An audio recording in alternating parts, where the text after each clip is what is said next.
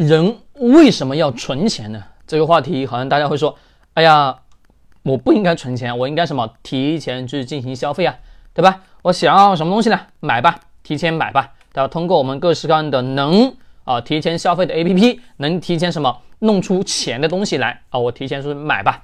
对的。那各位，我们回过头来安静的想想，这个钱要还还是不要还？当然是需要还的。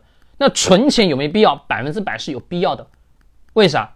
我们设想一下突如其来的一场意外，我们心里就知道了，对吧？口袋没有存款吧？对的。只是我们仔细的去看一看，在我们所有的生活的圈子，就是在你自己个人生活的那个圈子里面，你仔细去想想，如果你没有钱，你告诉我，你那个圈子你还能融得进去吗？融不进去。哎，普通所有人什么？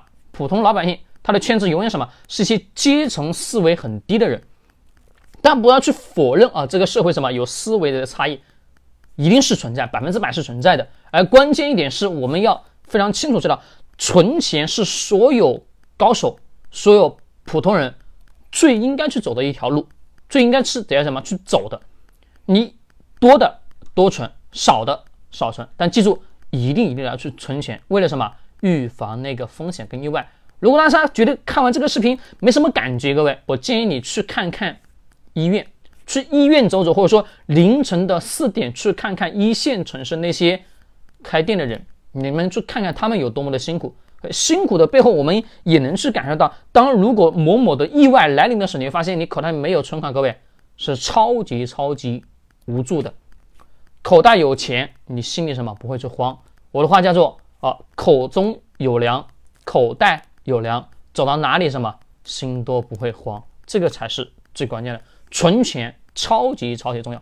虽然说我是一个讲投资理财的人，但是我不会说你们没有钱也要投资理财。各位，我不建议。就是投资理财的前提条件是先得让自己什么有一定的存款，有存款之后你再来什么去做。但是呢，你投资理财你可以先去学习，先去了解，先去了解一些基础性的知识，但对于你肯定是有帮助的。但是呢，你一定记住，存钱是人生的第一重要的大事。关注我，更多的投资理财知识干货。